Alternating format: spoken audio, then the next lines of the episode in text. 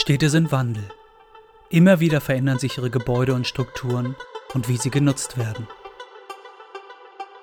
Das interdisziplinäre Forschungsprojekt Die obsolete Stadt untersucht, wie diese Transformationen wirken und wie sie nachhaltig gestaltet werden können. Dafür wird das Projekt von der Robert Bosch Stiftung gefördert. In diesem Podcast reflektieren die Teammitglieder ihre Forschung und sprechen mit Expertinnen über interessante Aspekte. Wir sprechen heute mit Dr. Nico Schäbke. Er ist Umweltwissenschaftler und Ökonom und hat zu transdisziplinärer Nachhaltigkeitswissenschaft geforscht und promoviert.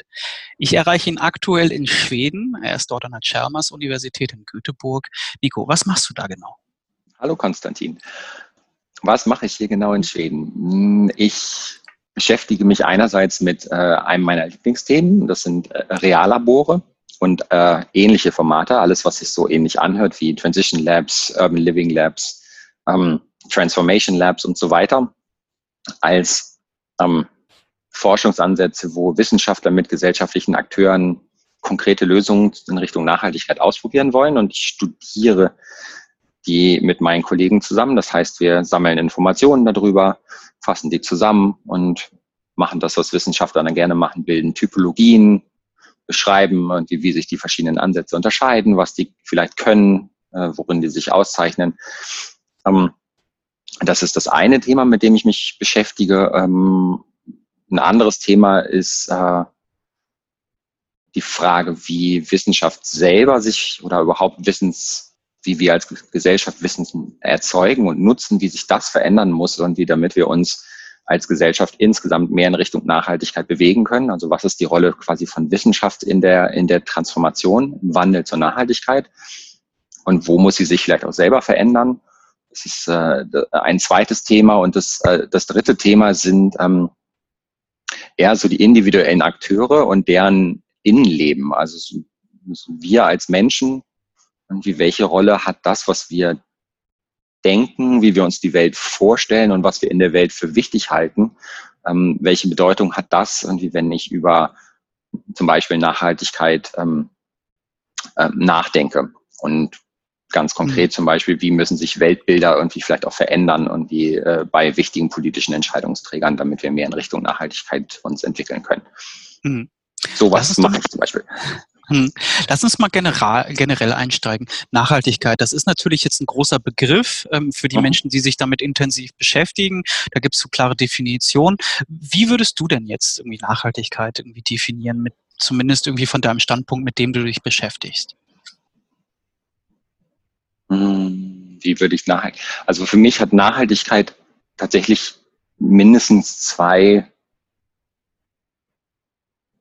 zwei Bezugspunkte oder zwei, zwei Lebenswelten, wo sich das, ähm, wo das für mich eine Bedeutung hat. Und das eine ist tatsächlich eher das, wo es dann auch um Definitionen geht, um wo es ums Abstrakte geht, wo es auch um die wissenschaftliche Auseinandersetzung damit geht.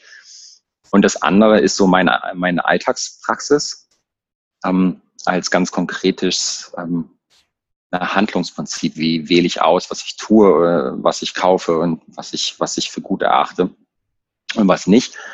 Ähm, und so im, im ersten Bereich, so im theoretisch-wissenschaftlichen Abstrakten, gibt es für mich einerseits ähm, die, diese Klasse, diesen klassischen Dreiklang aus ähm, ökologischer Tragfähigkeit, äh, sozialer ähm, sozialem Zusammenhalt und sozial, auch sozialer Entwicklung und ähm, dann auch äh, sozusagen ökonomischer Langfristigkeit, also dass man etwas ökonomisch dauerhaft machen kann. Ähm, so die drei Dimensionen der Nachhaltigkeit.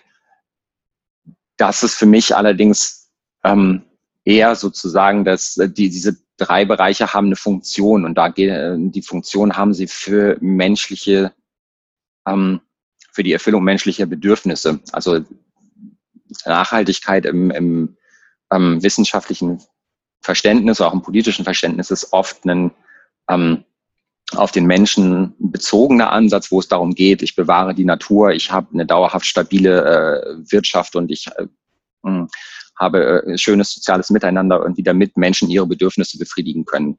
Menschen in der heutigen Generation und auch Menschen in sozusagen zukünftiger Generation. Und da geht es dann viel um ähm, Verteilungsgerechtigkeiten ähm, zwischen und innerhalb der Generationen.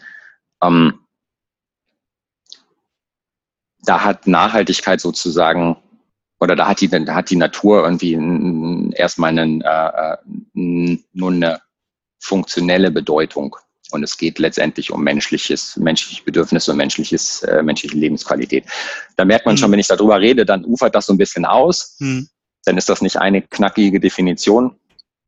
Ähm, aber basiert wahrscheinlich alles auf der, der Prämisse, ähm, wir haben eben nur diese eine Erde und um menschliche Bedürfnisse zu, zu befriedigen, dazu gehört dann eben auch Sauerstoff, Süßwasser und, und Nahrung dazu. Ne? Also das, mhm. sage ich jetzt mal, die im ökologische Sphäre. Ne? Genau, genau, auf jeden Fall. Hm. Und ähm, zu deiner Promotion, äh, transdisziplinäre Nachhaltigkeitswissenschaft. Ähm, für die Menschen, die mit diesem Begriff Transdisziplinarität noch nicht so viel anfangen können. Wie würdest du das beschreiben? Mhm. Was, was bedeutet das? Hm, na, Transdisziplinarität ist, beschreibt eine Art und Weise, wie Wissenschaft und Gesellschaft zusammenarbeiten.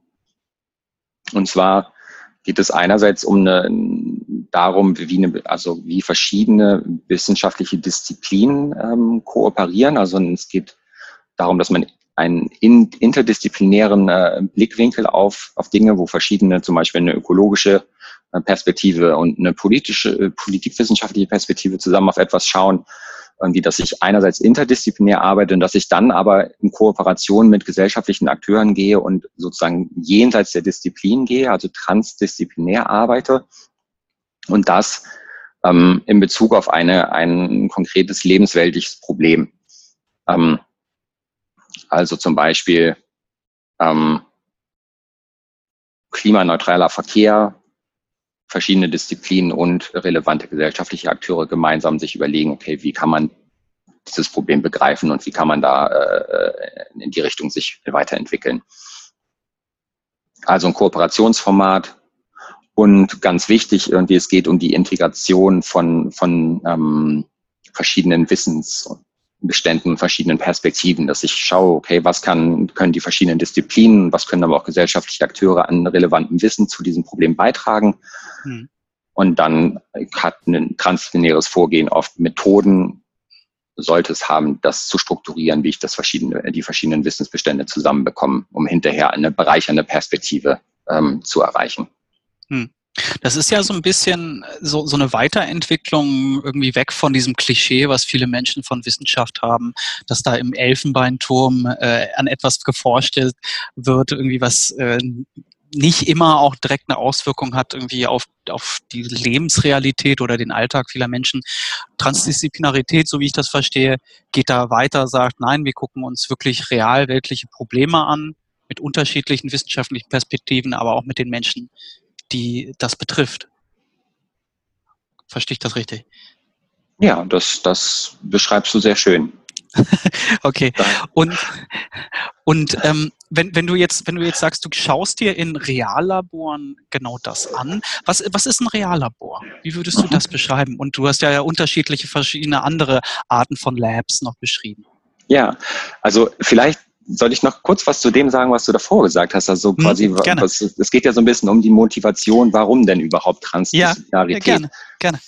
Ähm, und ich glaube, dass, also für mich hat das ähm, ist Transminarität der Antwort auf zumindest drei unterschiedliche Motivationen. Das eine ist, ähm, da geht es um tatsächlich die Legitimität von, von äh, wissenschaftlichen Erkenntnissen. Also, äh, und dann auch, äh, wenn es dann an die, äh, an der Schnittstelle zur Politik stattfindet, an auch auf Wissenschaft basierenden Empfehlungen. Je weiter die äh, von den Betroffenen weg sind, ähm, desto weniger äh, finden die Anerkennung ähm, und werden dann vielleicht auch von den Betroffenen akzeptiert ähm, und, auch umgesetzt.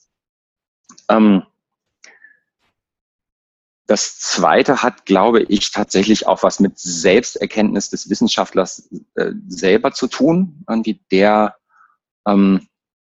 vielleicht auch erkennt, dass die, die Vorstellung, dass er als Wissenschaftler völlig abseits der Realität oder sozusagen sich rausziehen kann aus dem, was in der wirklichen Welt passiert und dann das genau beobachten und beschreiben kann und das hinterher wieder reingibt, ohne dass er mit dieser Welt in irgendeiner engeren Beziehung steht, ähm, dass das vielleicht, ähm, also diese Unabhängigkeit, die da drin suggeriert wird, vielleicht in vielen Bereichen, gerade in den Gesellschaftswissenschaften, nicht haltbar ist und dass es vielleicht fruchtbarer ist, wenn man tatsächlich sagt, okay, vielleicht sind wir Teil der Welt und wir arbeiten jetzt auch zusammen mit den Akteuren, die, die relevant sind. Ich will jetzt niemandem unterstellen, dass Wissenschaftler sonst glauben, sie seien nicht Teil der Welt. ähm, aber es geht um die, die Art und Weise, wie man über Erkenntnis und welche Qualität Erkenntnisgewinn hat und die nachdenkt. Ähm, und der, ja, ich glaube, der dritte Bereich, ähm, der hat sich gerade erübrigt. Der ist in den ersten schon mit aufgegangen.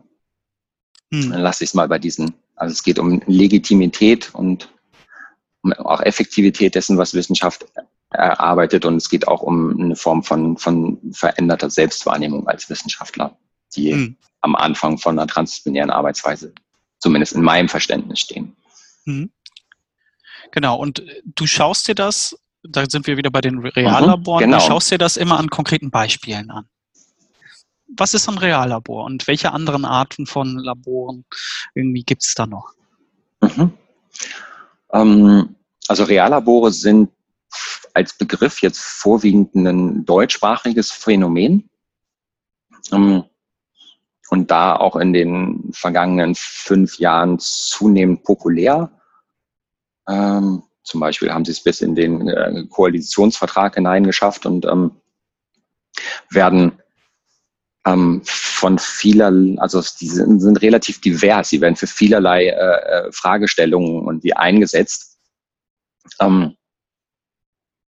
ein, ein mögliches äh, Reallabor oder, oder wo, wo es konkrete Beispiele gibt, ist zum Beispiel beim Verkehr, nachhaltige Mobilität in Stuttgart, äh, da äh, gab es verschiedene Reallabore. Eins hat sich dann äh, die Frage gestellt, wie können wir eine nachhaltige Mobilitätskultur in Stuttgart äh, voranbringen?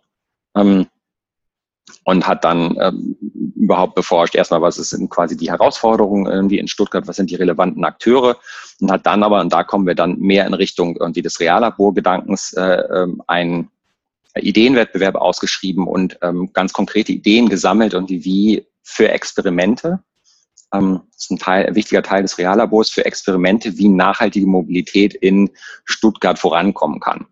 Und hat dann in öffentlichkeitswirksamen äh, Veranstaltungen Ideen gesammelt, ausgewählt und dann ganz konkrete Projekte in Stuttgart realisiert mhm. ähm, und beforscht. Funktioniert das? Wird Verkehr jetzt nachhaltiger oder nicht darüber?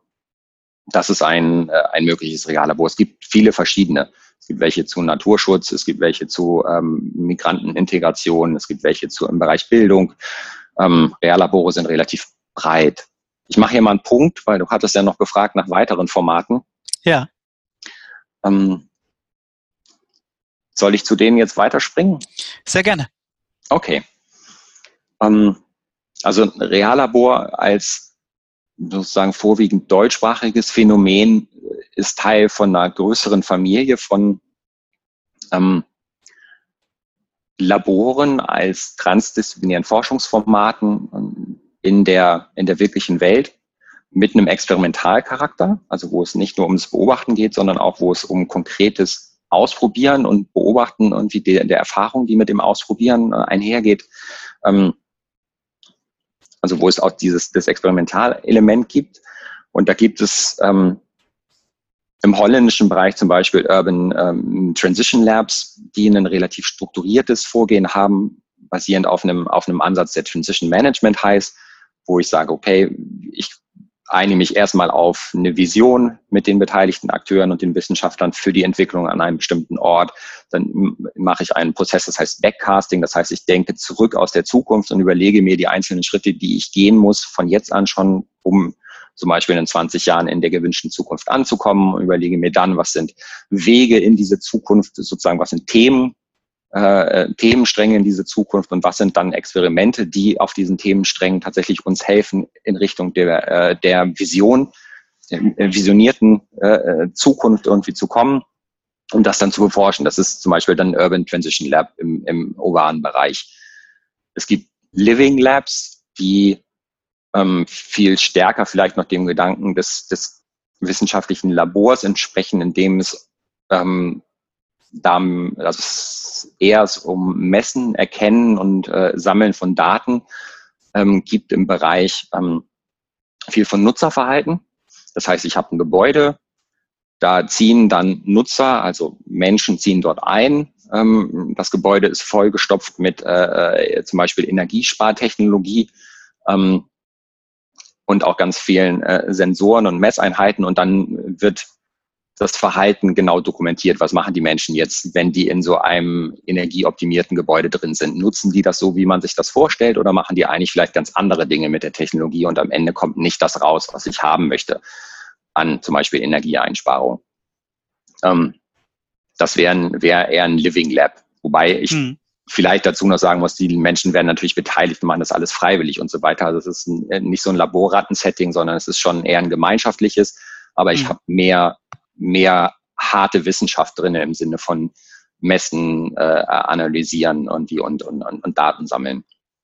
Das sind noch zwei weitere Formate. Es gibt noch, noch andere ähm, hm. Transformation Labs, die sich mehr auf, auf sozial-ökologische Zusammenhänge irgendwie fokussieren. Also da gibt es ein ganzes, ganzes äh, Portfolio an Dingen, je nachdem, was ich so machen möchte.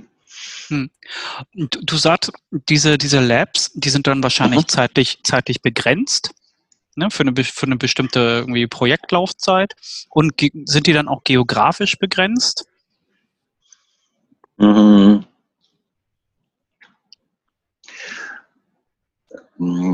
Also das ist unterschiedlich. Äh, mhm. Eine, eine zentrale Herausforderung der Reallaborforschung, ähm, gerade also aus der, aus der deutschen Erfahrung, ist äh, die, die oft relativ kurze Projektlaufzeit von solchen Reallaboren. Hm. Also wo ein Fördermittelgeber sagt, ich fördere Reallabore und ihr habt ähm, drei Jahre Zeit und dafür gebe ich euch Geld. Ähm, wo was typisch ist für, für Auftragsforschung, ähm, was aber in der Reallaborpraxis äh, ganz schnell Grenzen zeigt, wo man merkt, mh, hm, dass der Aufbau eines Reallabors Zeit braucht, dass äh, die, die Menschen zu gewinnen, mitzumachen, äh, braucht Zeit. Und die, die Veränderungsprozesse, die man ja beforschen will, anzustoßen, braucht auch Zeit. Ähm, und ähm, oft ist sozusagen das Reallabor schon wieder vorbei, in Anführungsstrichen, bevor tatsächlich richtig was, oder wenn man gerade mittendrin ist, äh, das, was passiert. Das heißt, die, die häufigen Förderdauern von drei Jahren und die sind ähm, äh, ein Punkt, wo die Erfahrung ganz stark dafür spricht, dass, das, dass man das zeitlich äh, verlängert. Ähm, dass man sagt, okay, ein Realexperiment kann zeitlich befristet sein. Wir machen jetzt irgendwie ein halbes Jahr lang hier irgendwie auf einer Straße ein bestimmtes Mobilitätsexperiment und das beobachten wir. Aber das Reallabor, was da drum steht und vielleicht verschiedene von diesen Experimenten macht und die vergleicht und äh, daraus Schlüsse zieht ähm, und auch mit, mit den Beteiligten sozusagen längerfristig zusammenarbeitet, das äh, kann länger sein. Ähm, und das wird auch äh, in der Politik tatsächlich oder in der, in der Förderpolitik auch so aufgegriffen, dass einige besonders vielversprechende Reallabore verlängert werden und dass sich auch die Reallaborbetreibenden danach bemühen, dass sie einfach verstetigt werden. Also dass man wie in Karlsruhe sagt, okay, wir haben ein Reallabor, wir möchten das gerne integrieren in ein dauerhaftes äh, Karlsruher Transformationszentrum, wo es nicht nur um äh, quasi eine drei- oder fünf Jahreslaufzeit geht, sondern wo es über noch längere Zeiträume gedacht wird. Ähm, das ist aber eine ganz praktische Herausforderung, vor der viele äh, Reallabor-Beteiligte sowohl aus Forschung als auch Gesellschaft stehen.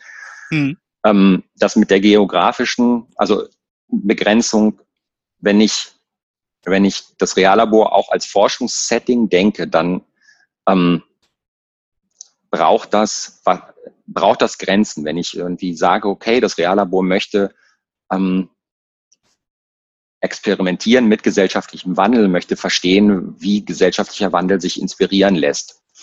Ähm, und ich möchte das nach Möglichkeit beobachten, analysieren und da irgendwas äh, relativ Haltbares an Erkenntnissen erzielen. Dann brauche ich äh, eine Systemgrenze. Dann muss ich irgendwo mal sagen, okay, ich beobachte jetzt zum Beispiel im Beispiel eines Living Labs nur dieses Gebäude oder im Bereich eines Reallabors, ich beobachte vielleicht diesen Stadtteil Oder ich gehe darüber hinaus, ich gucke eine Region.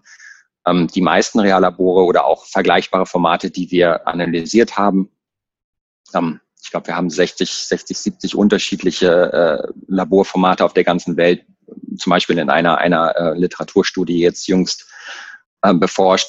Die meisten befinden sich irgendwo zwischen dem, zwischen dem Haushalt und der Region.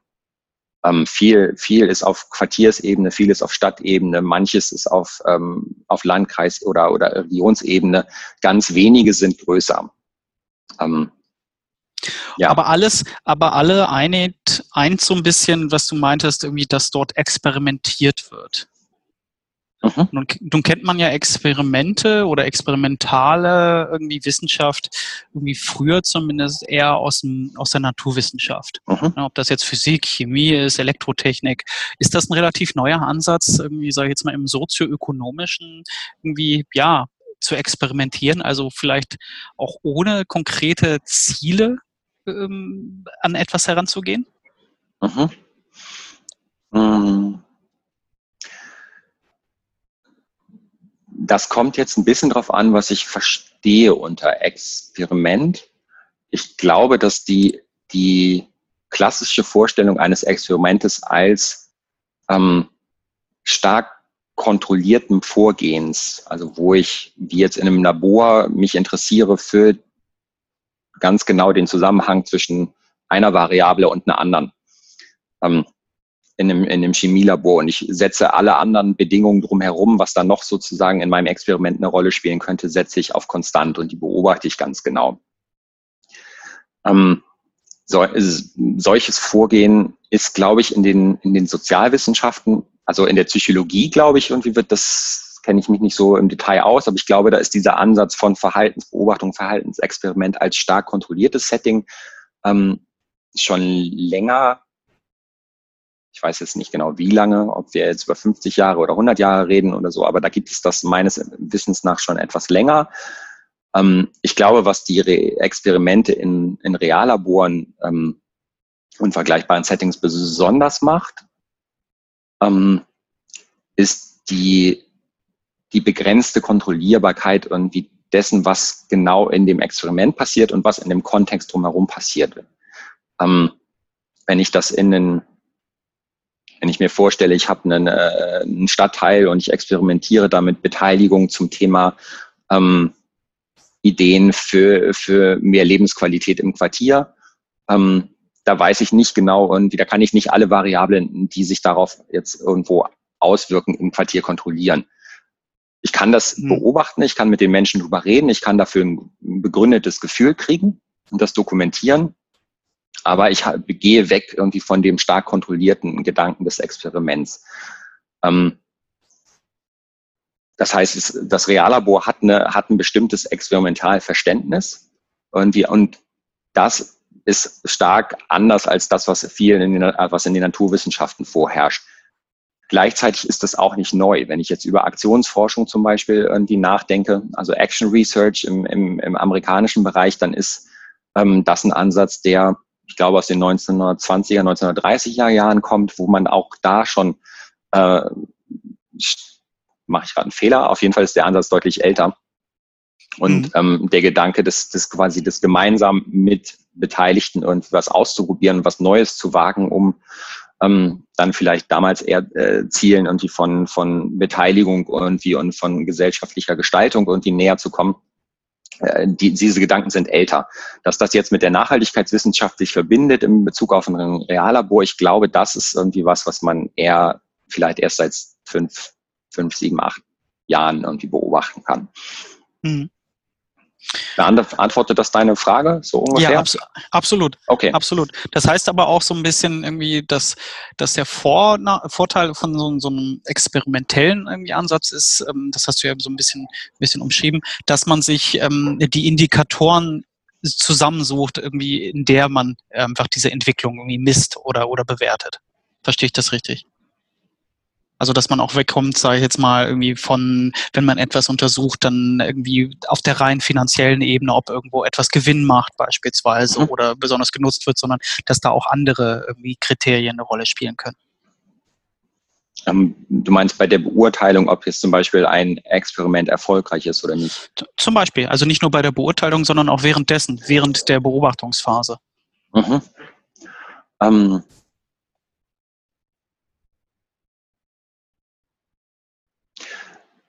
bin mir nicht ganz sicher, ob ich die Frage richtig verstehe. Meiner Erfahrung nach sind ähm, es ist partizipative, also transdisziplinäre äh, Nachhaltigkeitsforschung, die das ja dann oft ist. Ähm, und auch die Reallabore dann im Speziellen so von, von, der, von der Anlage her interdisziplinär aufgesetzt auch. Das heißt, ich habe schon mal aus der Wissenschaft verschiedene Perspektiven, die auf das Thema gucken.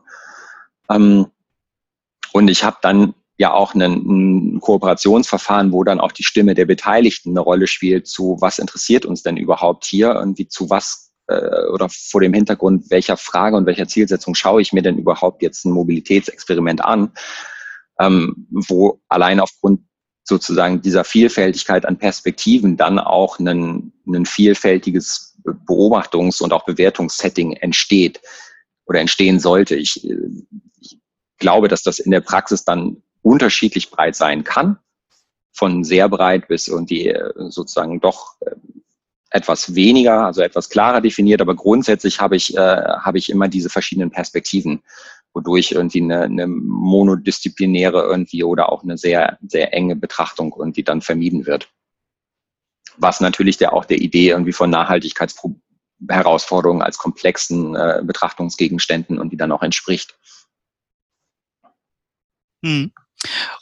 Nun geht es ja insgesamt darum, Transformation zu beobachten, zu messen. Aber das hattest du ja vorhin auch so ein bisschen angedeutet, ähm, Transformationen irgendwie wissenschaftlich auch zu begleiten, beziehungsweise mhm. auch Input zu geben, um bestimmte Transformationen irgendwie ja, irgendwie vielleicht einen Impuls zu setzen, zu begleiten und zu stärken und zu unterstützen. Ähm, nun ist es ja so, dass die Gesellschaft sich ja immer schon wandelt. Wie, wie, welche, welchen großen An Ansatz gibt es da, zu sagen, okay, wir gucken uns jetzt oder wir beschäftigen uns irgendwie wissenschaftlich mit der Transformation und mit der Rolle der Wissenschaft irgendwie für Transformation? Mhm. Wie beobachtest du das? Mhm. Das hört sich jetzt fast wie eine Fangfrage an. ist aber überhaupt nicht so gemeint. Okay, okay. Also, ähm, und äh, ich glaube, da bewegen wir uns jetzt auch langsam so in dem Territorium, wo das ja auch, ähm, glaube ich, einige Debatten drum gibt, was, was kann Wissenschaft, was mhm. darf Wissenschaft, was soll sie äh, äh, tun und welche Rolle kann sie auch in, in Bezug auf eine gesellschaftliche Transformation spielen.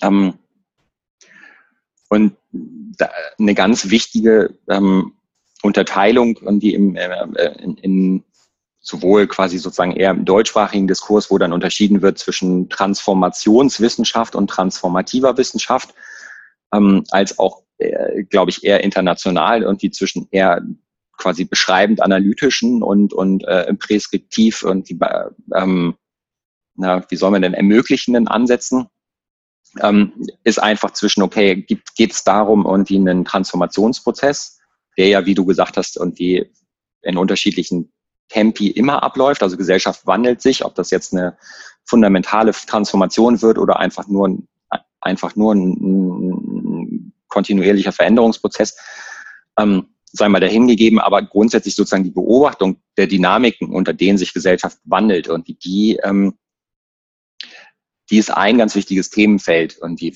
von einer Wissenschaft, die sich mit Transformation beschäftigt. Und da habe ich dann sozusagen unter dem Label von Transformationsforschung und oder oder deskriptive analytischer Forschung auch äh, bin ich auch eher noch im Verständnis, im Paradigma von dem, was Wissenschaft in der Welt normalerweise tut. Mhm. Äh, und zwar beobachten, analysieren, beschreiben, irgendwie äh, dann vielleicht Empfehlungen und die äh, an die Politik geben, an andere Akteure, die dann damit irgendwie wiederum arbeiten und äh, das in die Gesellschaft, in der Gesellschaft wirksam machen.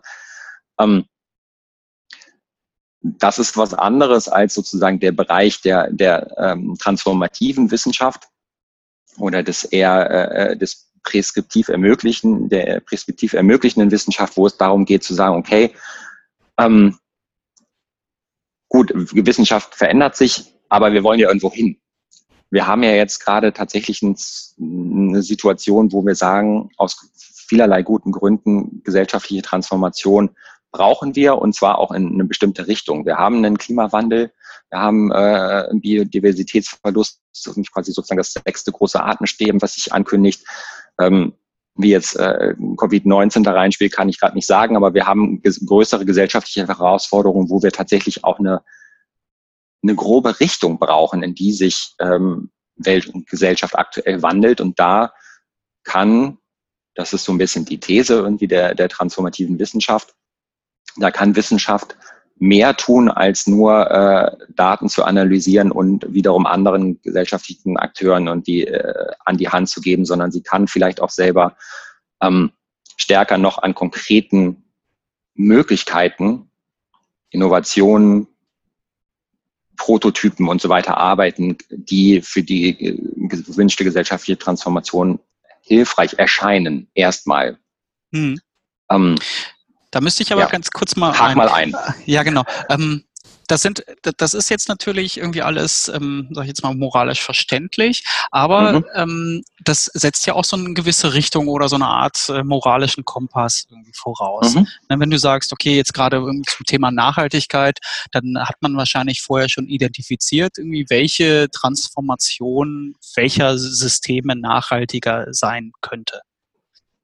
Ist das nicht eine große Herausforderung? Weil das ja auch so ein, ist ja nicht mehr so rein objektiv, oder? Weil es ja naja, eine gewünschte Entwicklung irgendwie ja, genau, ist. genau, genau. Mhm. Also äh, ähm, nach diesem, mir fällt der Name des Herrn nicht ein, aber es gibt so ein, ein lustiges, äh, ein sehr einschlägiges Gesetz, dass aus einem Sein kein Sollen werden kann. Also aus dem Beschreiben der Zustände kann ich nicht ableiten, irgendwie was passieren soll.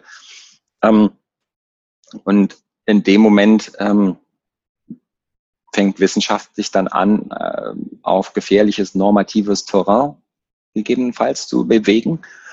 Ähm, und natürlich ist die, die Frage irgendwie dessen, welche Alternative zum Beispiel jetzt die nachhaltigere ist, irgendwie, äh, das ist eine, äh, eine sehr komplizierte Frage.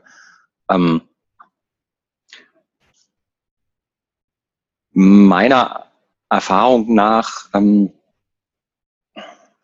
und das halte ich, glaube ich, auch für einen, für einen sinnvollen Ansatz und sind das oft in Reallaboren dann Ansätze, wo die Wissenschaft eher den Raum aufmacht, wo die Verhandlung über das, das, was die nachhaltige Alternative denn sein soll oder vielleicht auf welches, welches Portfolio an unterschiedlichen Nachhaltigkeitsinnovationen ein Reallabor ausprobieren soll, ähm, wo die Wissenschaft den Raum dafür aufmacht, um dann betroffene gesellschaftliche Akteure einzuladen, darüber zu debattieren und dann sozusagen gemeinschaftlich zu einer Erkenntnis zu kommen, wo die Wissenschaft dann ähm, wiederum, also sozusagen im Rahmen auch ihrer Stärken und wie agieren kann. Einerseits irgendwie einen Raum zu strukturieren und auch einen sozusagen Informationsaustausch methodengerecht zu strukturieren und die und da äh, auch Transparenz zu schaffen über das, wie, wie, äh, wie verhandelt wird und was die Informationen sind, die relevant sind, um dann zu sagen, okay, wir probieren jetzt mhm. irgendwie Variante A, B und C aus und D machen wir aber nicht.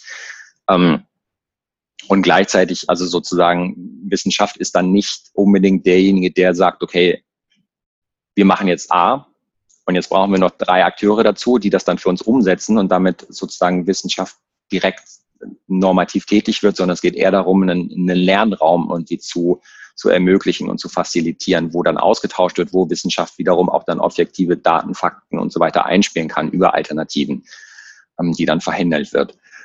Ähm, und ich glaube, das Zweite ist, dass das Ganze ja auch nicht eine einmalige Angelegenheit ist, wo man sich dann festlegt für alle Zeit, sondern dass das auch ein kontinuierlicher Prozess ist des gemeinsamen Austauschen und Lernens wie wir das äh, vorhin, als wir über Zeitdauern von Reallaboren gesprochen haben, auch so äh, schon erwähnt haben.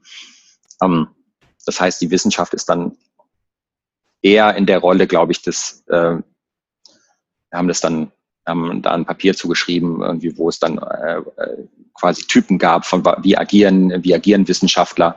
Ähm, und da gibt es zum Beispiel irgendwie den, äh, den Knowledge Broker, wo es darum geht, quasi Wissen, Wissen zu verbinden irgendwie und auch des, äh, des Facilitators, wo es darum geht, Prozesse zu ermöglichen. Und ähm, sehr selten quasi Wissenschaftler tatsächlich in die Richtung des Change Agents selber agieren. Ähm, ja, äh, äh, adressiert das deine, hm. deine Fragestellung? Ich, ich ja, hole mal so ein bisschen größer aus. Nee, nee, hoffe, nee, das, ist in Ordnung.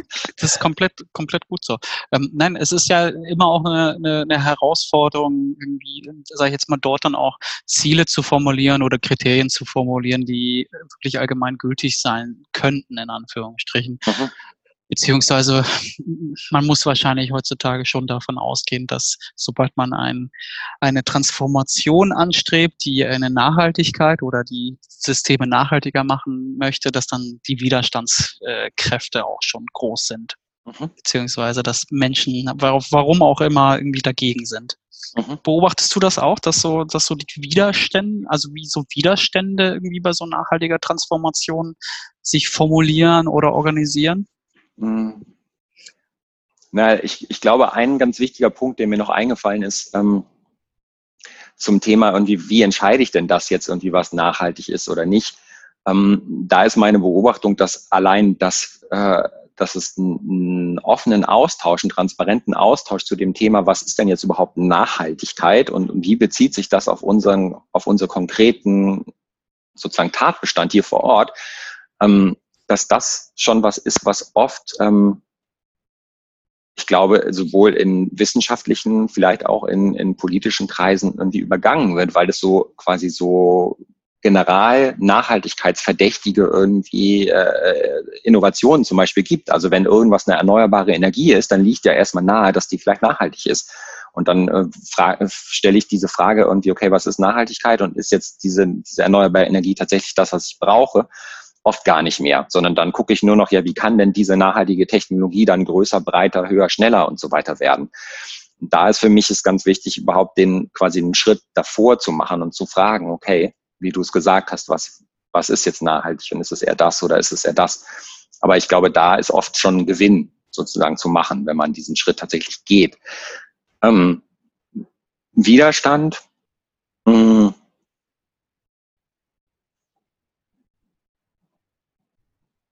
Na, ich denke ich denk da beispielsweise an, wenn man jetzt über die Mobilitätswende spricht. Mhm. Ja, und ähm, die Zahlen und die wissenschaftlichen Untersuchungen äh, sind da ja sehr eindeutig. Irgendwie der Zusammenhang von CO2-Emissionen und Klimawandel. Ähm, und äh, das, sage ich jetzt mal, die individuelle äh, motorisierte Mobilität durch Autos irgendwie spielt da eine große Rolle.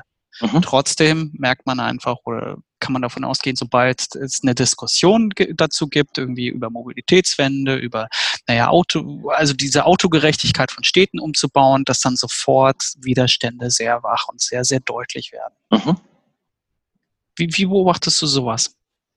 Ähm, ich, also mir ganz persönlich ist das bisher ähm, relativ wenig begegnet, weil ich äh, die, die tatsächlichen transformativen Forschungsprozesse ja eher beforsche als selber mache.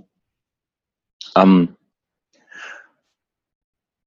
das heißt, wenn ich mich mit meinen Kollegen zusammensetze und sage, okay, was wollen wir denn jetzt, was, äh, in welche Richtung soll es gehen, irgendwie, dann ist da, ähm, ja, wobei das stimmt nicht. Also sozusagen, es gibt, ich habe ja vorhin über die Transformation der Wissenschaft selber gesprochen, in welche Richtung müsste sich Wissenschaft vielleicht verändern ähm, damit sie selber irgendwie noch eine aktivere irgendwie Rolle übernehmen kann. Äh, da gibt es genau die gleichen ähm, sozusagen Mainstream-Beharrungsprozesse, äh, äh, zu sagen, nein, Wissenschaft irgendwie darf nur das oder irgendwie das haben wir schon immer so gemacht oder also wo es auch teilweise aus guten Gründen irgendwie äh, klare Argumente gibt, wissenschaftliche Veränderung irgendwie zu beschränken. Ähm, also quasi Widerstand. Ähm, und den erwarten wir auch, also in, in, in wahrscheinlich ungefähr drei Wochen geben wir ein Papier raus, wo es genau um die Transformation der Wissenschaft geht. Irgendwie mit äh, vermutlich 180 Autoren. Irgendwie werden wir das veröffentlichen in einem relativ guten Journal und wie unter der Headline Transforming Knowledge Systems. Ähm, das kann gut sein, dass es da hinterher Menschen gibt, die sagen, das, was ihr da drin vorschlagt, das finden wir alles ganz furchtbar. Ähm, und wir transformieren die Wissenschaft mit Sicherheit nicht in dieser Art und Weise. Das ist nämlich alles nicht irgendwie sinnvoll. Ähm, da rechne ich total damit.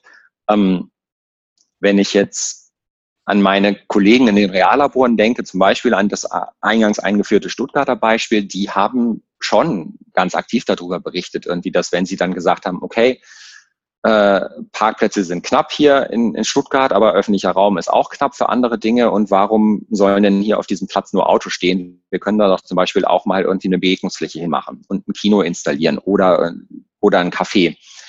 Ähm, temporär oder dauerhaft. Ähm, natürlich gab es dann Widerstand. Da gibt es erst Widerstand auf Ebene der Stadtverwaltung, die sagt irgendwie, das ist doch alles überhaupt nicht rechtens oder irgendwie die Verordnungen erlauben das gar nicht. Und dann gibt es da einen Verhandlungsprozess. Ähm, und dann gibt es das bei den Anwohnern, dann gibt es die äh, Teilnehmer, die gerne irgendwie Auto dorthin stellen möchten.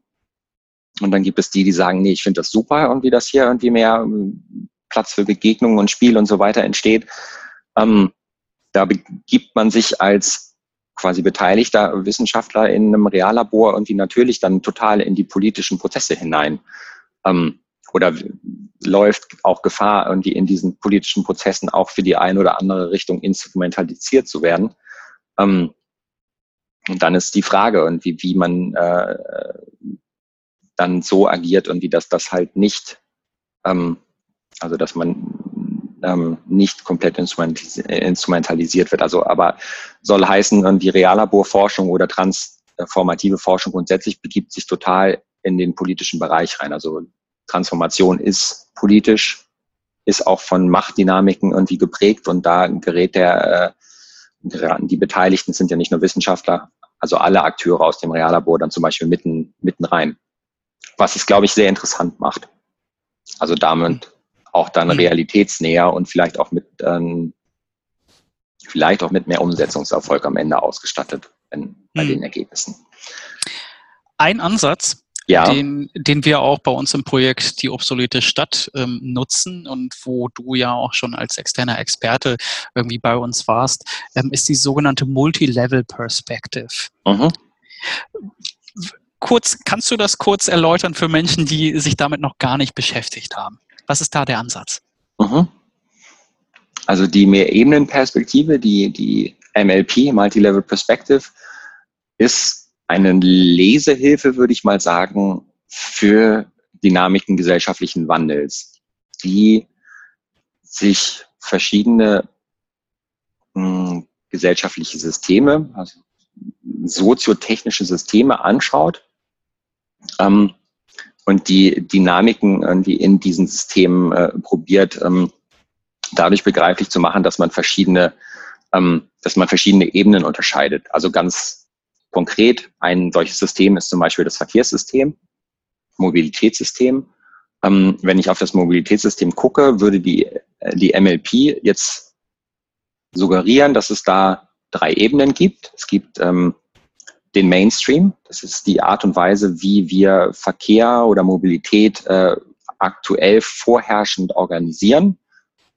Also welche Technologien äh, sind vorherrschend, welche Wirtschaftsmodelle, die dazugehören, sind vorherrschend, welche gibt es da noch eine, eine rechtliche äh, Komponente dazu. Es gibt bestimmte Akteure und die mhm. alle zusammen passen gut zusammen.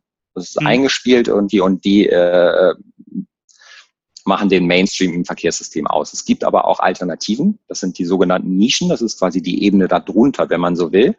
Kleiner und die, ähm, vielleicht auch agiler wo Alternativen irgendwie des Verkehrs ausprobiert werden, ähm, wo Innovation möglich ist. Und dann gibt es darüber wiederum die sogenannte Landscape oder die Landschaft, wo die allgemeinen ähm, Setzungen sich, sich wiederfinden oder sich verorten lassen, wie man, ähm, wie Gesellschaft überhaupt organisiert ist und was dort irgendwie sozusagen legitim und machbar ist und was nicht. Da ist dann so zum Beispiel eine kapitalistische Marktwirtschaft gesetzt oder bei uns eine Demokratie irgendwie oder auch eine grundsätzliche Akzeptanz von fossilen Brennstoffen. Das ist sozusagen das, was jenseits irgendwie des Einflusses der individuellen und, und kollektiven Akteure liegt.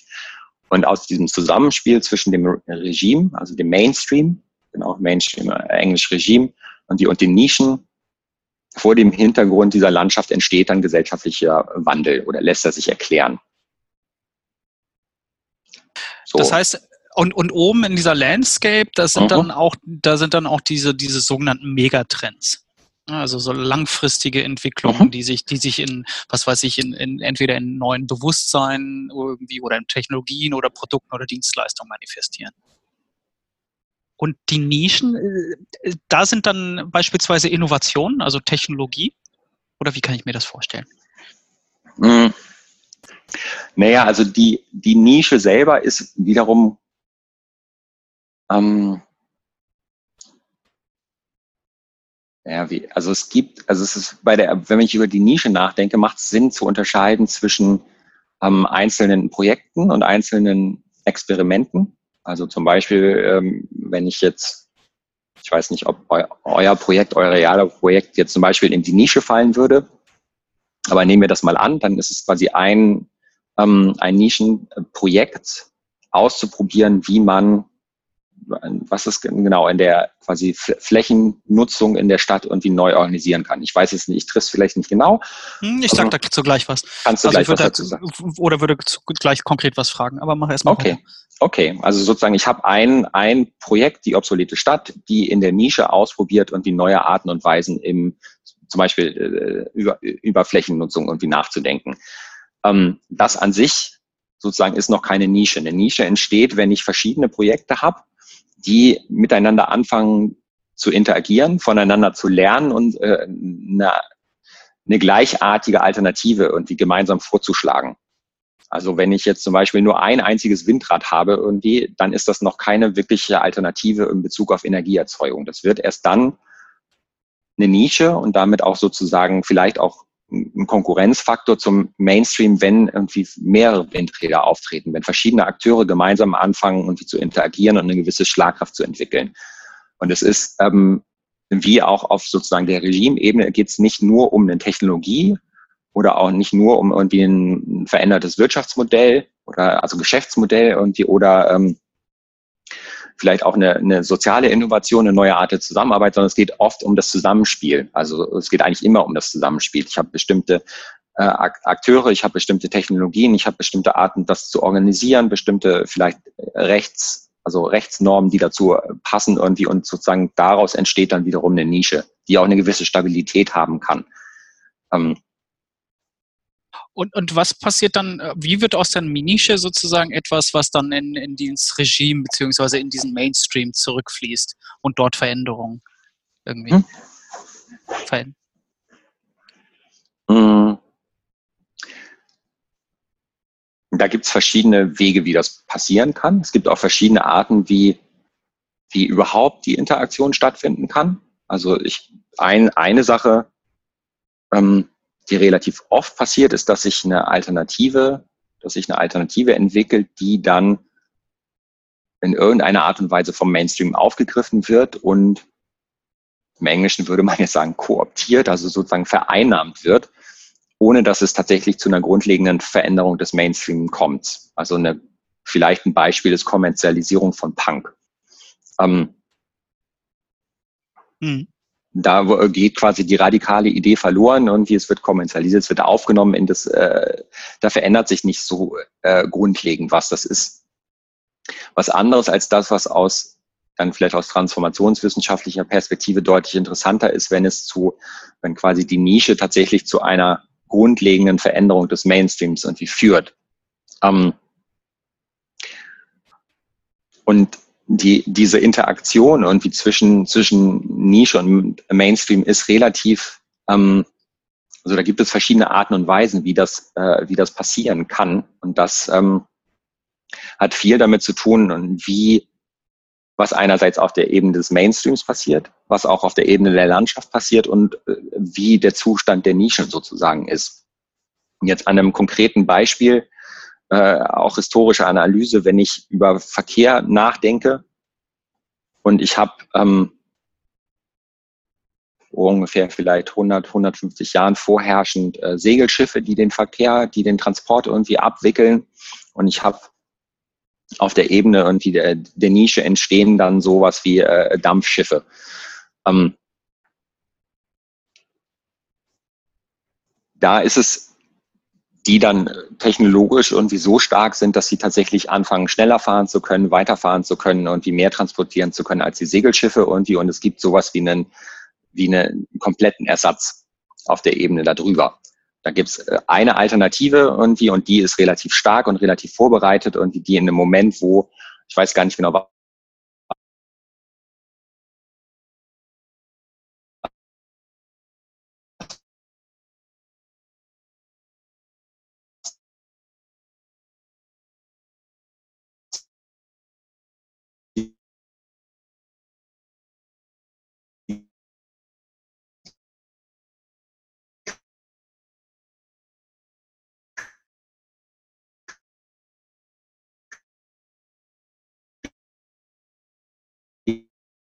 Krise war, aber es geht oft mit Krisen einher auf der, auf dem, auf der Mainstream-Ebene, wo die, die Art und Weise, wie man das bisher gemacht hat, nicht mehr so richtig funktioniert. Und dann guckt man nach einer Alternative und wenn man eine hat, irgendwie wie jetzt zum Beispiel das Dampfschiff, die gut funktioniert und wie dann übernimmt die.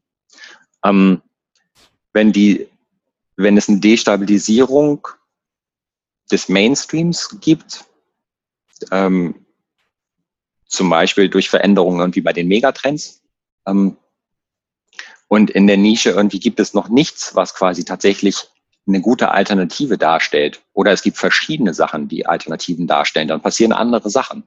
Wenn ich keine Alternative habe, dann äh, verändert sich der Mainstream vielleicht ein bisschen, aber ich habe nichts, was quasi sozusagen ihn ersetzen kann.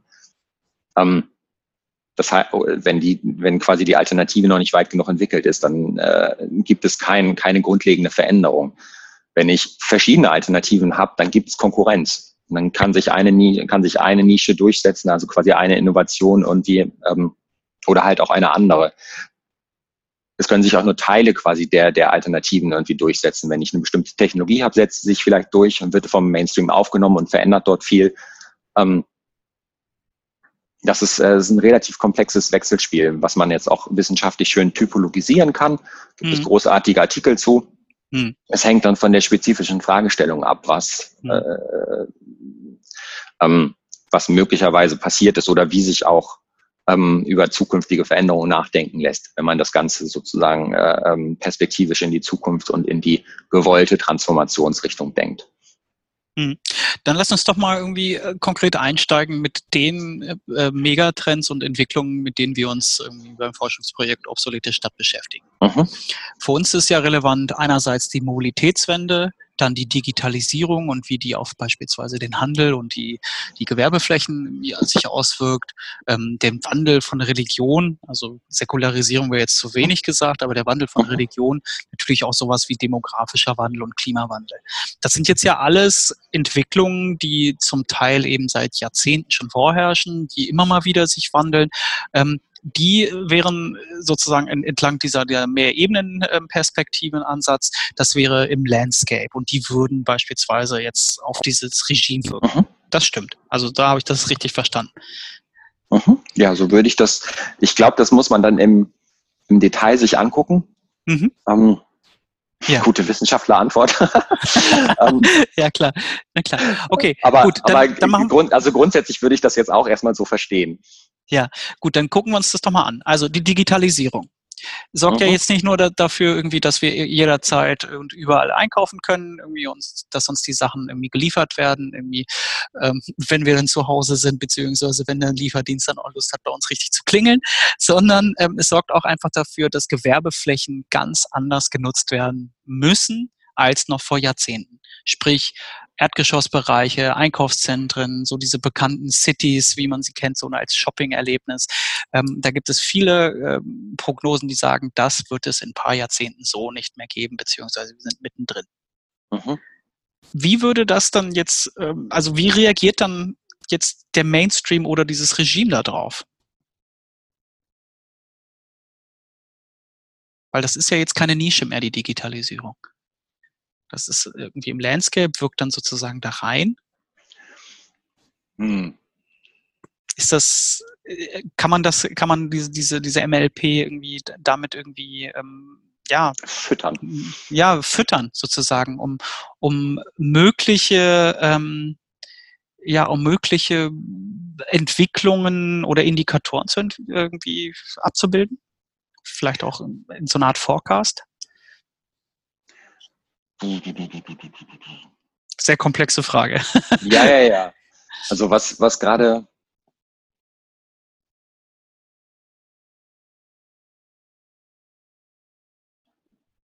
Also ich hänge noch ein bisschen an der Frage, ob die Digitalisierung jetzt tatsächlich sich rein auf der, auf der Landscape-Ebene abbildet.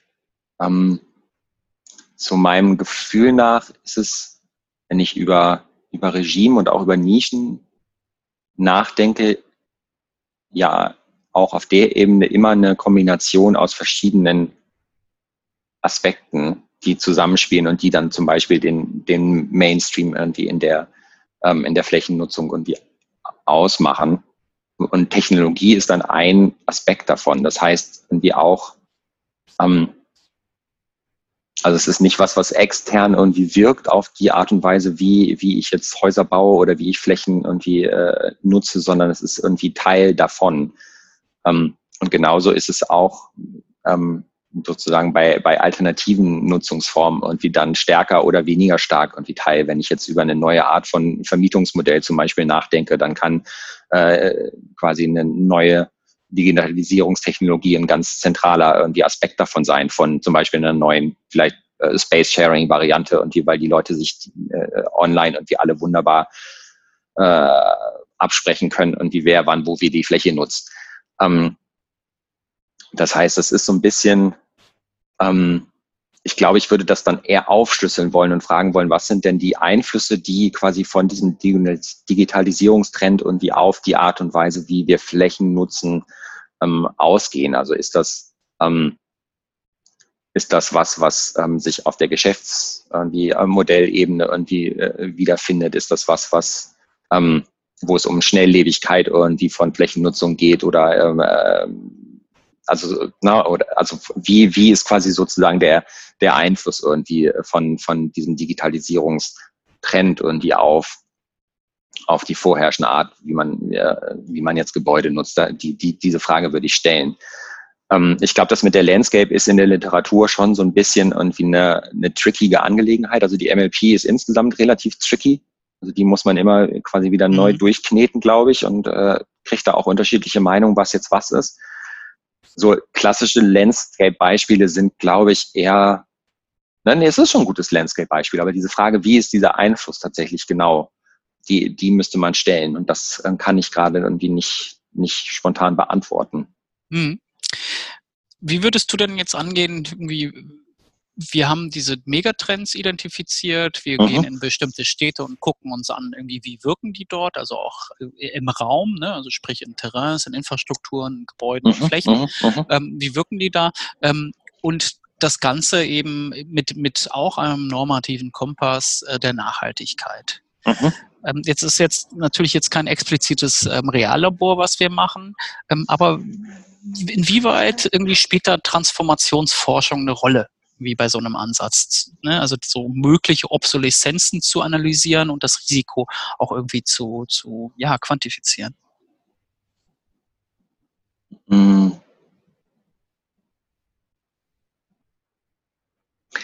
Naja, gibt es, also der Workshop ist ja schon einen Moment her, das heißt, ich weiß nicht mehr ganz genau, was in eurem Proposal drinsteht. Ähm, aber so ein, eine Frage quasi, die, die jetzt relevant ist, in Bezug auf einen, eine Transformationswirkung ist schon, inwieweit ihr euch mit Alternativen oder mit Innovationen oder mit ähm, sozusagen Katalysatoren irgendwie von Wandel auseinandersetzt und inwieweit ihr die vielleicht sogar irgendwie vorschlagt oder in, in einer Form irgendwie äh, einen Prozess zur Entwicklung irgendwie anregt.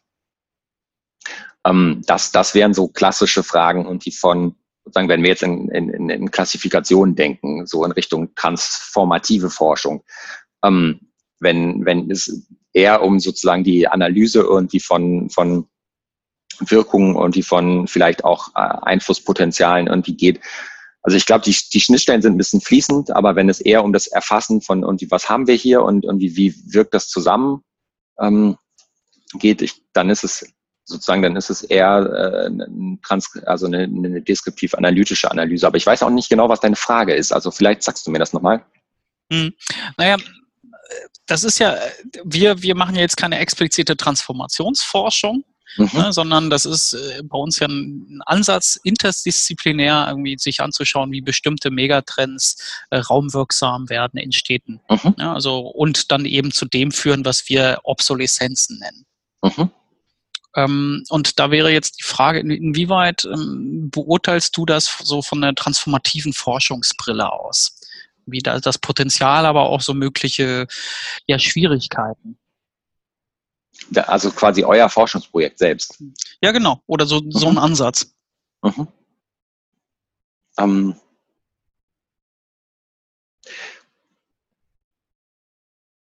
naja, das Potenzial ist, ist ja tatsächlich relativ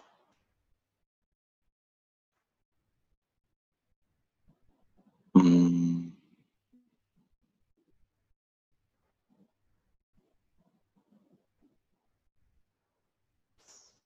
Ist wahrscheinlich sehr abstrakt, ne? Nee, ist nicht so abstrakt. Ich probiere mhm. das gerade noch in die richtige, quasi in die richtigen Kategorien Wörter zu packen. Ja. Ähm, also die, naja, was ihr ja macht, ist, dass ihr ein, dass ihr eine spezifische Analyse irgendwie von, ich, ich nenne es jetzt mal Raumnutzung und die vor dem Hintergrund von gesellschaftlichen Megatrends an einen oder an verschiedenen spezifischen Orten macht.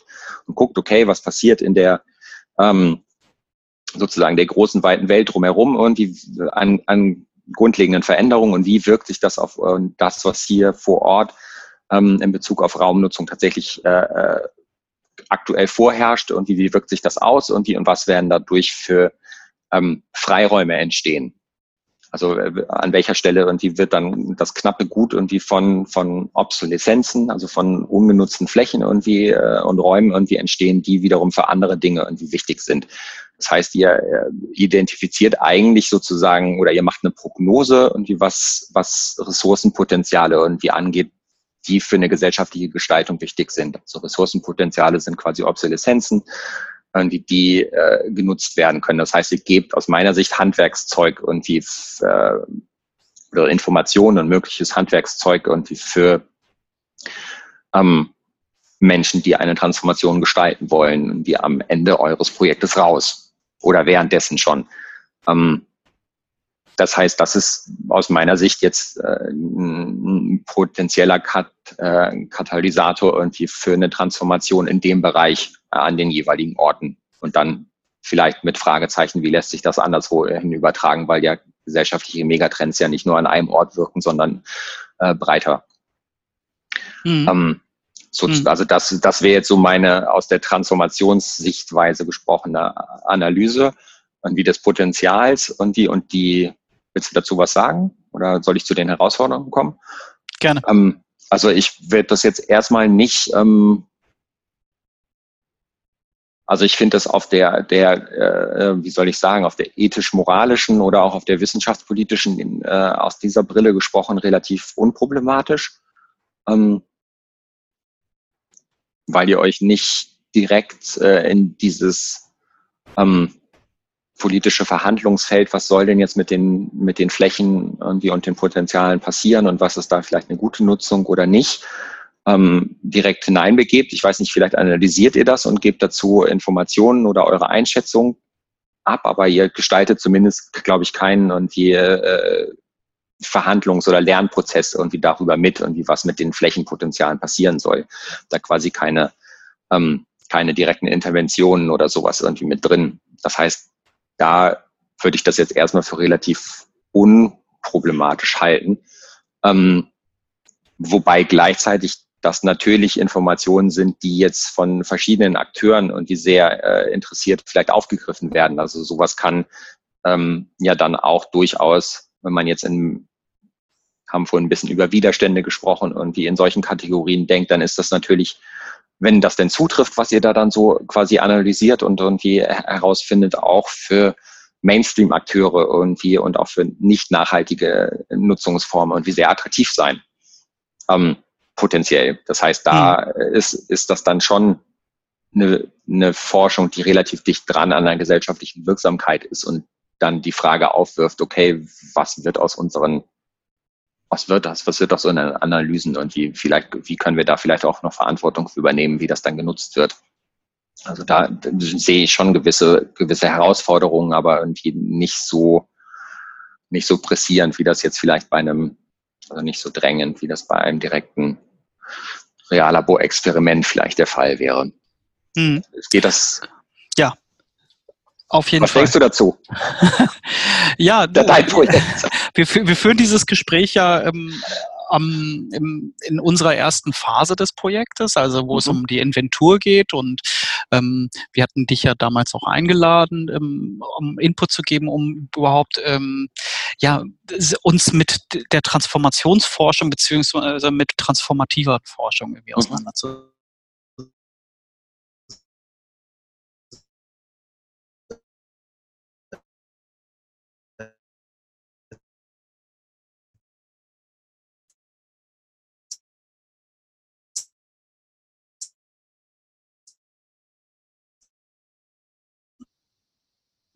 Ähm, es ist, sind sehr gute Ansätze und wir werden die Herausforderung haben, in den Städten irgendwie, wenn wir dann äh, uns die Raumwirksamkeit von, von Obsoleszenzen oder den Megatrends selber irgendwie anzugucken, ähm, das ja auch zu übertragen ne, und dort selber einfach auch nochmal so die Kategorien irgendwie zusammenzubringen, die Indikatoren und äh, Obsoleszenz auch erstmal zu definieren. Ne? Also das ist eine große Herausforderung. Kommen wir vielleicht abschließend zu einem noch mal einen Schritt weiter zu kommen? ja, nein, einfach, weil wir führen dieses Gespräch in einer, in einer Phase, wo wir relativ am Anfang sind des, ja. des Forschungsprojekts. Ne? Ähm, das wäre vielleicht irgendwie spannend, in, in zwei bis drei Jahren halt irgendwie drauf zu gucken und ähm, zu schauen, in, inwieweit wir ähm, auch diese Multilevel-Perspective irgendwie genutzt haben und ähm, inwieweit wir selber auch ähm, transformative Forschung betreiben, also sprich mit den Stakeholdern dann auch zusammen ne? Mhm. irgendwie arbeiten. Aber kommen wir zum, zum Abschluss ähm, mhm. und, und abschließend ähm, die, dieser Aspekt der Reallabore. Hast du das Gefühl, dass das ein, ein, Ansatz ist, der noch viel deutlicher ausprobiert werden müsste, um die, diese Herausforderungen anzugehen, die durch eben nicht nachhaltige Prozesse oder Systeme irgendwie erzeugt werden? Also du hast Klimawandel vorhin erwähnt. Also dass wir mehr Reallabore, mehr Experimentierfreudigkeit brauchen? Hm. ist ja fast so ein bisschen die Gerätchenfrage jetzt. Ähm, ja. Zum Abschluss. Ähm, naja, also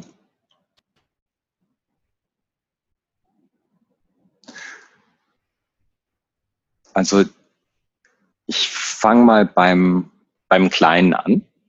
Also mein Gefühl ist, dass das Reallabor oder der Gedanke des Reallabors und auch der ähnlichen Ansätze also stark kollaborativ und auch experimentell Nachhaltigkeitsherausforderungen anzugehen und, und an Lösungen zu arbeiten und da auch Impulse zu setzen, dass das sinnvoll ist. Und dass das ähm, was ist, was äh, definitiv einen Beitrag leisten kann und auch aus meiner Sicht, also wo auch ein, ein Potenzial einfach drin liegt, ähm, was bisher noch nicht ähm, ausreichend genutzt ist und das, äh, was, wenn ich jetzt nur über Deutschland nachdenke, da schon gewisse Keim, quasi sozusagen äh, Cluster sozusagen entstanden sind und die was aber, wenn ich über Transformation als globales Phänomen nachdenke, dann ähm, vielleicht auch noch in anderen Ländern, in anderen äh, geografischen Regionen und wie vermehrt ausprobiert werden kann. Ähm,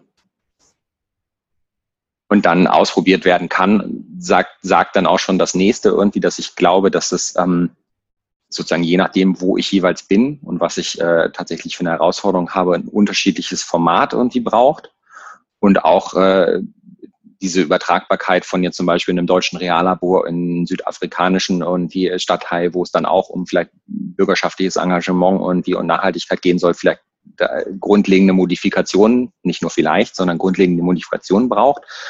Ähm, und da freue ich mich total, dass es da auch aktuell Lernbewegungen gibt, also dass es quasi zwischen den verschiedenen Reallabor-Verantwortlichen irgendwie Lernbewegungen gibt. Gleichzeitig gibt es auch auf der kleinen Ebene irgendwie Beispiele, wo ich sagen würde, das Reallabor halte ich jetzt nicht für unfassbar innovativ oder also da, wo man schon Kritik äußern kann, ob das jetzt wirklich quasi sozusagen gut eingesetzte Zeit und eingesetztes Geld gewesen ist. Also dieses Differenzierungsvermögen zu gucken, okay, was funktioniert wann und wo, das ist ganz wichtig. Ähm, und da äh, sind wir uns, wenn wir jetzt über Phasen reden und die äh, im, im, Feld der Reallabore, glaube ich, jetzt auch in einer wichtigen Phase, jetzt diesen Schritt zu gehen und zu gucken, okay, was funktioniert wo. Ähm, und ich würde die Reallabore aber eher als Teil einer viel größeren Bewegung irgendwie sehen von ähm, einer veränderten Art und Weise, wie wir Forschung machen. Also genauso wie die jetzt zum Beispiel in Baden-Württemberg auch nur eine Empfehlung von, ich glaube, sieben oder acht waren, die, die Expertengruppe um, um Uwe Schneidewind damals ausgesprochen haben. Und dann hat man halt vor allen Dingen die Reallabore aufgenommen. Ähm, würde ich die Reallabore als ein, ähm, als ein Format von vielen anderen irgendwie, die wir brauchen, um eine ähm, tatsächlich konstruktiver in Richtung einer gesellschaftlichen Transformation wirkende äh, Forschung irgendwie uns dorthin zu bewegen. Und das hat dann irgendwie einerseits was mit diesen Experimentalformaten zu tun. Das hat aber auch mit so ganz grundlegenden Dingen irgendwie wie Stärkung von ähm, von Wissen als, äh, als Allgemeingut irgendwie was zu tun. Also wie wird Wissen verfügbar gemacht? Ähm, da ähm, da spielen irgendwie äh, Geldgeber irgendwie, also sozusagen Funding-Schemes irgendwie eine Rolle, da spielen ähm, auch äh, sozusagen Netzwerke eine Rolle, wie organisieren wir verschiedene Vorreiter und wie, also es, es sind, äh, das ist auch in diesem Papier, was wir dann äh, hoffentlich bald und tatsächlich veröffentlichen, haben wir elf Bereiche irgendwie herauskristallisiert und wie das zusammenspielen muss. Reallabore mit vielen anderen. Ähm, mit, mit anderen irgendwie äh, Initiativen. Und dann ist aber auch die Frage irgendwie, ist das quasi der letzte Schritt? Also wenn ich, oder ist das jetzt nicht vielleicht sozusagen das, was wir aktuell sehen und auch tun können, um zu sagen, okay, wir verändern die Art und Weise, wie wir Wissenschaft machen und sagen, okay, wir wollen partizipativer, wir wollen interaktiver, wir wollen lernender irgendwie uns einbringen als Wissenschaft in die gesellschaftliche Transformation. Und wir wissen aber noch gar nicht, was dann die Formate sind, die wir als nächstes sehen. Also lange Rede, kurzer Sinn gute Reallabore brauchen wir mehr und sie sind Teil eines größeren Bildes, wo auch andere Initiativen eine ganz wichtige Rolle spielen können und sollen. Vielen Dank, Dr. Nico Schäbke, für das Gespräch. Bitte sehr gerne.